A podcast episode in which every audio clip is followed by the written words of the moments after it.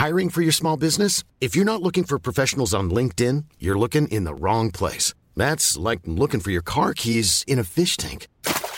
LinkedIn helps you hire professionals you can't find anywhere else, even those who aren't actively searching for a new job but might be open to the perfect role. In a given month, over 70% of LinkedIn users don't even visit other leading job sites. So start looking in the right place. With LinkedIn, you can hire professionals like a professional. Post your free job on linkedin.com slash people today. Buenos días, bienvenidas y bienvenidos a una nueva recarga activa. Hoy es miércoles 21 de diciembre de 2022 y si todo va bien, yo creo que esta es la última recarga activa del año, por si eh, acaso estáis escuchando esto y no sabéis qué es exactamente recarga activa, es un podcast diario de actualidad de videojuegos que hacemos desde anightgames.com para repasar en un pildorazo de 10-15 minutos lo más destacado de la actualidad del día la, y comentarla de forma un poco dicharachera. Normalmente estos días hemos estado Pep y yo, o Oscar y Pep, las la combinación, o, Pep solo o yo solo, las combinaciones son, son varias, ¿no?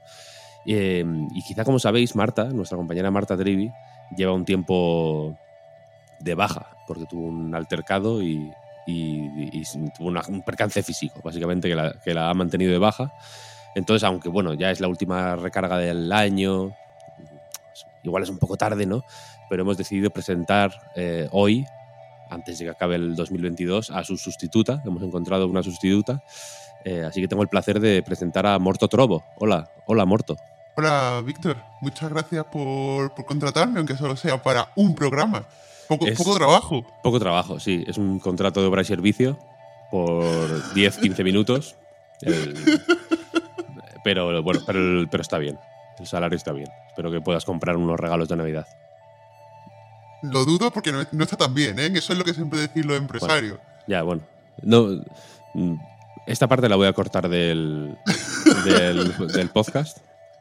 Así que, si te parece, sin más dilación, vamos a por la actualidad del día.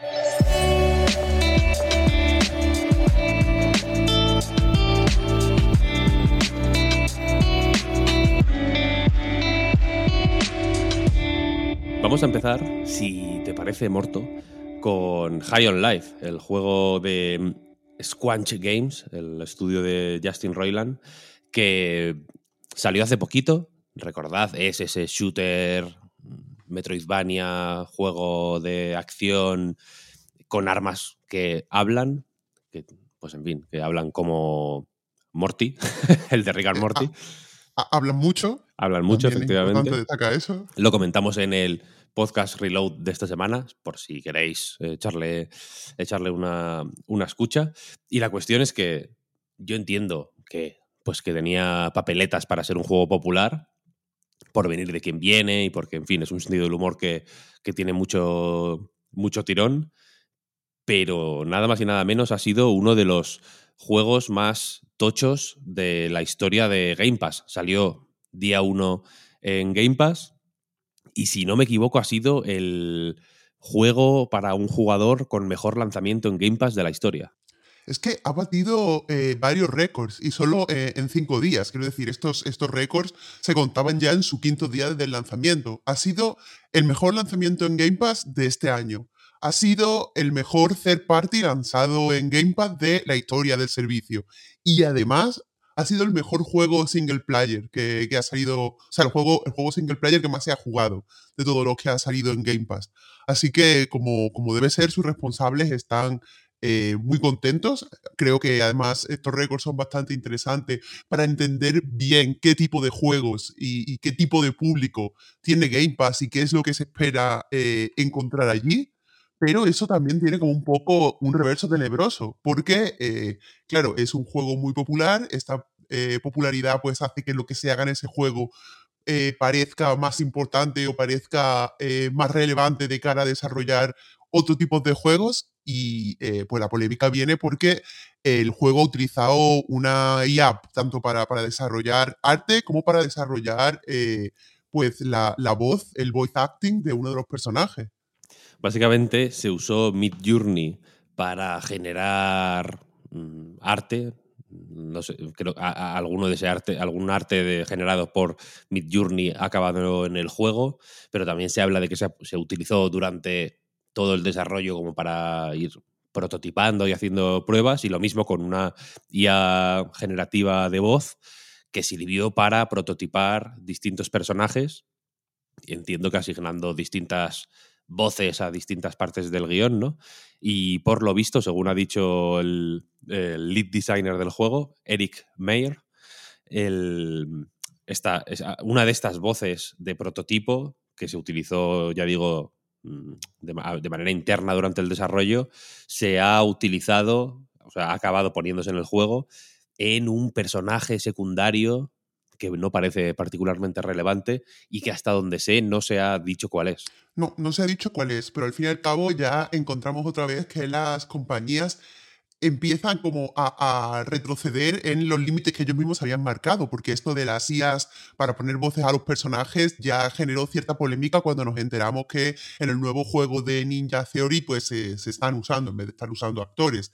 Pero claro, el propio estudio dijo que esto se estaba usando durante el desarrollo, que era un poquito como un eh, placement de, las voces y que después pues serían dobladas por actores reales. Aquí ya no es solo lo hemos usado durante el desarrollo, sino en este personaje en concreto pues también ha saltado al juego y al final pues era un poco lo que estaban diciendo los actores, que se empieza un poco así y al final pues se va mm, eh, pues prescindiendo de ciertos trabajadores. Sí, aunque este caso igual ha sido más sonado por, pues en fin, mm, por ser de los creadores de Rick and Morty y por ser el juego single player más jugado de la historia de Game Pass, quiero decir, en su lanzamiento, ¿no? Todo ayudará. Pero no, es algo que yo he venido viendo todo el año, no sé si te enteraste, Morto, pero eh, a por ejemplo, un estudio de Barcelona, están usando IA para hacer pues, assets un poco random, no los assets principales, pero de de ese juego están haciendo que se llama eh, One, Military Camp o algo así. ¿Sabes cuál es? Que es como un tycoon de un campamento militar. Suena, suena bien, ¿eh? Suena que me gusta mucho, sí. Suena al tipo de juegos, por lo que no te conozco mucho, Morto, porque eh, no, ha dado tiempo. Te escribí en Infojobs ayer por la tarde y ya estoy aquí hoy. Pero creo que, es, creo que es el tipo de juego que te, que te podría apasionar. Sí, yo ya lo voy a, seguir a partir de ahora. Muchas gracias por la info. Nada, nada, perfecto. Em, bueno, y The Construct Team han usado arte, arte hecho por una IA en uno de sus juegos, por ejemplo. El, juego gira alrededor un poco de esa idea. The Construct Team, el estudio de Valencia, que hacen el podcast Andar, que ha salido hoy el, último episodio del año también. Claro, pero es que eso, la, intencionalidad con la que se usa también es importante. Todo cuenta, todo cuenta, efectivamente. si, quieres, si quieres, seguimos con lo, que en Games Industry han llamado el año en números, que es básicamente unas, una serie de infografías que han realizado sacando datos de distintas eh, fuentes, desde Newzoo hasta GFK y una serie de pues, eh, empresas de analítica y de métricas de, la industria del videojuego y han creado, ya digo, unas infografías para ver un poco el año 2022, cómo ha sido el negocio del videojuego, la industria del videojuego en el año 2022, eh, a través de una serie de datos destacados. Para mí, eh, uno de los uno de las uno de los datos más interesantes no porque sea sorprendente, si me preguntas a mí, sino porque confirma un poco hacia dónde va la cosa, tiene que ver con lo digital. Sí, porque según leemos en la, en la infografía, eh, ya, ya, sabíamos que cada vez más personas juegan en digital, menos, menos eh, se venden cada vez menos ediciones físicas, pero eh, sí que sorprende de cierto modo que el 94,2% de, de, los juegos que se han jugado este año sean digitales. Me parece una cifra eh, bastante grande. Y eso, eh, evidentemente, si nos vamos específicamente a PC, es, es, aún más impresionante porque ya estamos hablando de que el 98% de los juegos son, son digitales. La, la, el formato físico está totalmente muerto. Sí, habría, igual habría que hacer el matiz de que se habla de las revenues de estos mercados. Mm. Entonces yo supongo que aquí, por ejemplo, pues habrá mm, DLCs, cosas así, ¿no? Es que son digitales por naturaleza. loot boxes, los skins del Fortnite que se compra Pep, entiendo que también pueden entrar en este saco. Eh, pero sí que es cierto que, claro, el, desde luego el negocio, sea midas esta métrica como la midas o la interpretes como la interpretes, eh, o, seas tan generoso o tan amplio metiendo cosas o quitándolas como quieras, lo que está claro es que el negocio está, es digital ya, en su práctica totalidad, ¿no? Sí, antes hablamos de una tendencia hacia lo digital, creo que tenemos que dejar de decir lo de, lo de tendencia, porque eh, ya es una realidad que el videojuego es un negocio prácticamente digital. Ahora, eh, si me preguntan lo que a mí más me ha llamado de esta infografía, te diría que es mirarla un poco en, eh, pues, vertical, porque te diría que lo que me llama la atención es que lo que más se habla en, redes y los juegos que más se venden muchas veces no son eh, o no coinciden con los más valorados o con los que más pues interesan a la prensa. Me llama la atención, por ejemplo, que eh, el que podríamos llamar el mejor juego del año, es decir, el que mejor notas, mejores valoraciones ha tenido en Metacritic, que es Elden Ring, eh, solo aparece en la posición décima en la lista de los más vendidos en el Reino Unido y en Japón, y ni siquiera eh, o sea, y, para, para, encontrarlo entre los cinco más vendidos nos tenemos que ir a Estados Unidos. Es decir, hay muchísimos eh, juegos peor valorados que Elden Ring que han vendido bastante más. Pero, eh, sin embargo, si después nos vamos a, la, a las listas de juegos más comentados, por la prensa, evidentemente, por, por vosotros, no por mí, porque yo estoy en paro en cinco minutos, eh, el Elden Ring es, el juego más comentado, pero el resto de juegos, eh, que, de los que más se hablan, no aparecen en las listas de más vendidos. Se habla mucho de Fortnite, se habla de, Genshin Impact, se habla, por ejemplo, de, Overwatch 2 y es imposible encontrar estos juegos en las listas. Sí, bien, es cierto claro, Overwatch, eh, Fortnite, Genshin son free to play. Entiendo que las listas de ventas pues no, no pueden salir. Pero claro, mm, Aquí habría igual que consolidar de alguna manera, eh, quizá imposible, ¿no? Eh, las listas para crear una super metalista donde que, nos diera una imagen igual más precisa, pero es cierto que interpretando todas estas, eh, estas informaciones, yo me quedo con, con la con el overkill de Nintendo, quiero decir. O sea, Nintendo tiene mil juegos en todos los tops de los más vendidos de todo el mundo.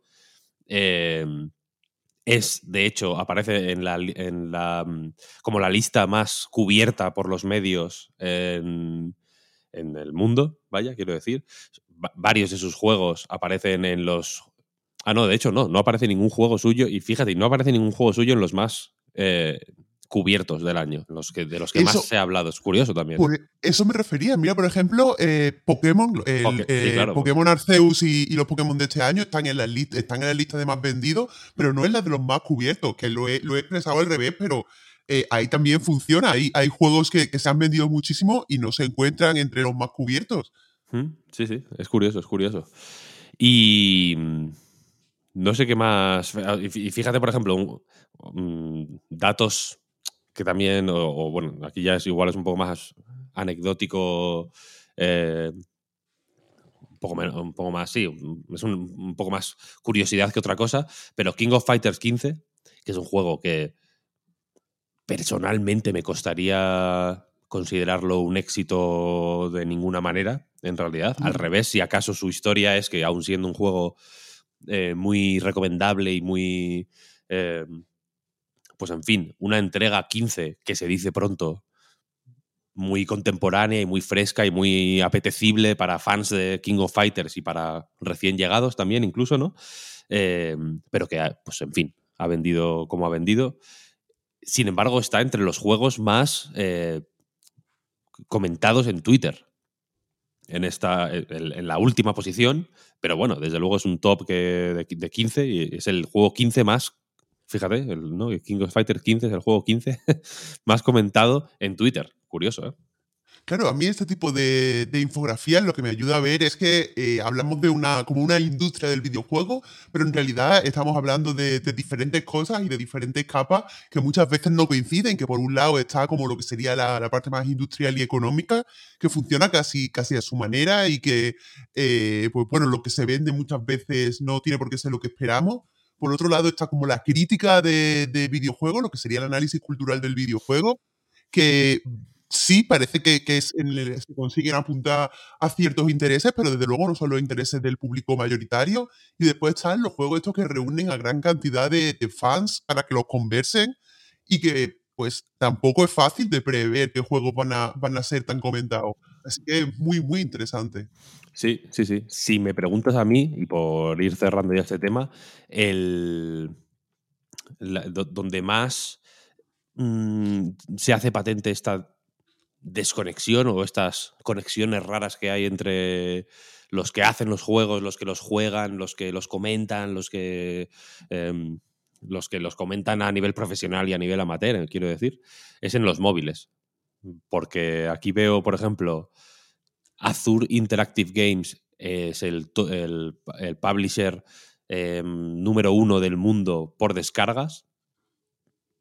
Mm, reto a mucha gente de aquí a, decirme un juego de Azure Interactive Games. El juego más descargado del año es uno que se llama Subway Surfers. Ni idea tampoco. Parece el típico juego de cartucho de 32 en uno de la Game Boy. Em, el, tercero es Stumble Guys, que no sé si lo conocéis, pero es un clon de Fall Guys, básicamente para móvil. Y cuando digo clon, me refiero que igual está al borde de, ser de, la denuncia, quiero decir. Em, y por, y por em, gasto de usuarios, el número 4 de los publishers del mundo es Playrix, también mm, no particularmente conocido, con 2.000 millones de dólares en gasto de, usuarios. ¿eh? Fuerte. Aquí en, en, gasto de usuarios, por, pocas sorpresas con Tencent, por ejemplo, con 6.800 millones de, dólares, o Activision Blizzard. Eh, aquí, aquí se entiende mejor, ¿no? Cuando Phil Spencer pone de relieve la importancia del Candy Crush en, eh, para su estrategia futura y la importancia de Candy Crush en, en su interés por adquirir Activision Blizzard. Y, y poco más, poco más. Las, y también me parece interesante el contraste que hay entre descargas y gasto de consumidores en los países, ¿no? Porque en descargas, el país con más descargas de juegos para móviles es la India, por ejemplo, pero el gasto es Estados Unidos. Hay poca sorpresa también, te digo. Poca sorpresa, sí, pero mm, a, mí me gusta ver estos, estos datos, creo que me ayuda un poco ver estos datos así de esta forma un poco más visual. Y terminamos, Morto, si quieres, con el diccionario de la Real Academia de la Lengua. Como, Muy apropiado para un programa de videojuegos, claro. Como siempre, claro. Porque la RAE ha incorporado la palabra videojugador al diccionario de la, de la RAE, vaya, del diccionario algo así como la guía oficial de Pokémon, pero para la lengua española, ¿no? Básicamente. Y, pues bueno, pues videojugador se refiere a una persona que juega videojuegos especialmente de forma habitual. Aquí cabe cualquier tipo de, de chiste habitual, de si almóndigas eh, o si llegan tarde o whisky o lo típico que se suele decir. Eh, pero la verdad es que aquí sí que me sorprende mucho que se haya incorporado la palabra porque no me parece que videojugador esté tan, tan extendida y recordemos que normalmente eh, se suelen recoger usos, eh, o sea, palabras que se usan de forma habitual, pero no, no, no tengo yo conciencia de que ni siquiera los medios especializados utilicemos eh, como, un estándar videojugador. Pero bueno, está bien saberlo, especialmente si hay alguien aquí que quiera escribir en medio generalista, porque muchas veces sí que te obligan a usar eh, el, término correcto. Muchas veces no les gusta el gamer, no les gusta el jugador y ahora nos van a exigir escribir videojugador, que suena mm. horrible. Sí, suena mal, pero bueno, eh, a falta de gamer, buenas son. Perdón por, el, por la expresión. Eh, sí, sí, poco más a añadir, ¿no? Supongo que eh, integrar. Bueno, aquí hay, esto, esto da para debate. Esto para debate. No, no, voy a. No voy a malgastar un debate aquí en, en el pildorazo diario. Pero claro, evidentemente, jugador, que igual es más Ah, si no queréis usar gamer, que evidentemente es un anglicismo sucísimo, sucísimo, es la palabra más sucia que hay ahora mismo en el diccionario eh, popular. Quiero decir, hace falta el programa de lavado largo para, ¿no? Y a, 50 grados, a 60 grados para que se vaya toda la suciedad que tiene esa palabra. Pero jugador, que igual está más extendida, pues bueno, tiene, tiene también connotaciones un poco oscuras, ¿no? Con, con los juegos de azar, por ejemplo, con... No gusta tanto, no gusta tanto. Tampoco. Pero bueno, ya hablaremos si, si, si quieres, Morto, em, en otro, bueno, o igual nunca más, ¿no? Porque el contrato son las 9 y 20 de la mañana. Nunca más. El contrato de obra servicio acaba a las 9 eh, y 25. Así que me veo obligado a despedir la recarga activa por hoy. Bueno, despedir la recarga activa y despedirme a mí. Todo, despida más cosas juntos. Eso es, a despedirte a ti en directo. Ha sido un placer compartir estos 20 eh, minutos contigo. Y con el resto, muchísimas gracias, como siempre, por escucharnos cada día, por apoyarnos, por compartirnos en redes con vuestros amigos por el WhatsApp, por el Telegram. Eh, por suscribiros a donde sea que nos encontréis, por apoyarnos, por supuesto, en patreon.com barra Reload. He dicho antes con la boca un poco pequeña que esta es la última recarga del año. Si por mí fuera así, pero bueno, la última palabra la tiene Pep. Yo es un, golpe soft, ¿no? Ahora que estamos así, están de moda, ¿no? Los golpes soft, pues me he decidido dar yo aquí uno también. Eh, pero bueno, ya veremos cómo fuere. Eh, aprovecho para desearos unas felices fiestas, a ti también, Morto, por supuesto. Felices fiestas para ti también y para los oyentes. Y aprovecho también para recordaros que ahora en un ratito tenemos un directo en twitch.tv barra Games. Vamos a grabar el reload de el nuevo episodio del reload, el de la semana que viene, técnicamente, el de esta, si nos apoyáis en Patreon, va a ser eh, nuestro repaso a los mejores juegos del año 2022, así que seguro que queda interesante. Así que nada, si estáis escuchando esto antes del directo, os animo a pasaros. Si no, os animo a eh, verlo en el momento en que mejor os vaya. Y con esto me despido. Muchas gracias y nos escuchamos. Chao, chao. Hasta la próxima.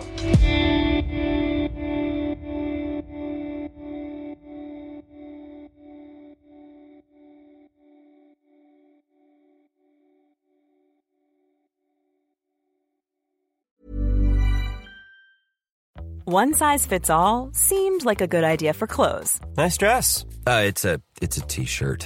Until you tried it on. Same goes for your health care. That's why United Healthcare offers a variety of flexible, budget-friendly coverage for medical, vision, dental, and more. So whether you're between jobs, coming off a parent's plan, or even missed open enrollment, you can find the plan that fits you best. Find out more about United Healthcare coverage at uh1.com. That's uh1.com. Planning for your next trip? Elevate your travel style with Quince. Quince has all the jet setting essentials you'll want for your next getaway, like European linen, premium luggage options, buttery soft Italian leather bags, and so much more. And it's all priced at 50 to 80% less than similar brands. Plus, Quince only works with factories that use safe and ethical manufacturing practices. Pack your bags with high-quality essentials you'll be wearing for vacations to come with Quince. Go to quince.com slash trip for free shipping and 365-day returns.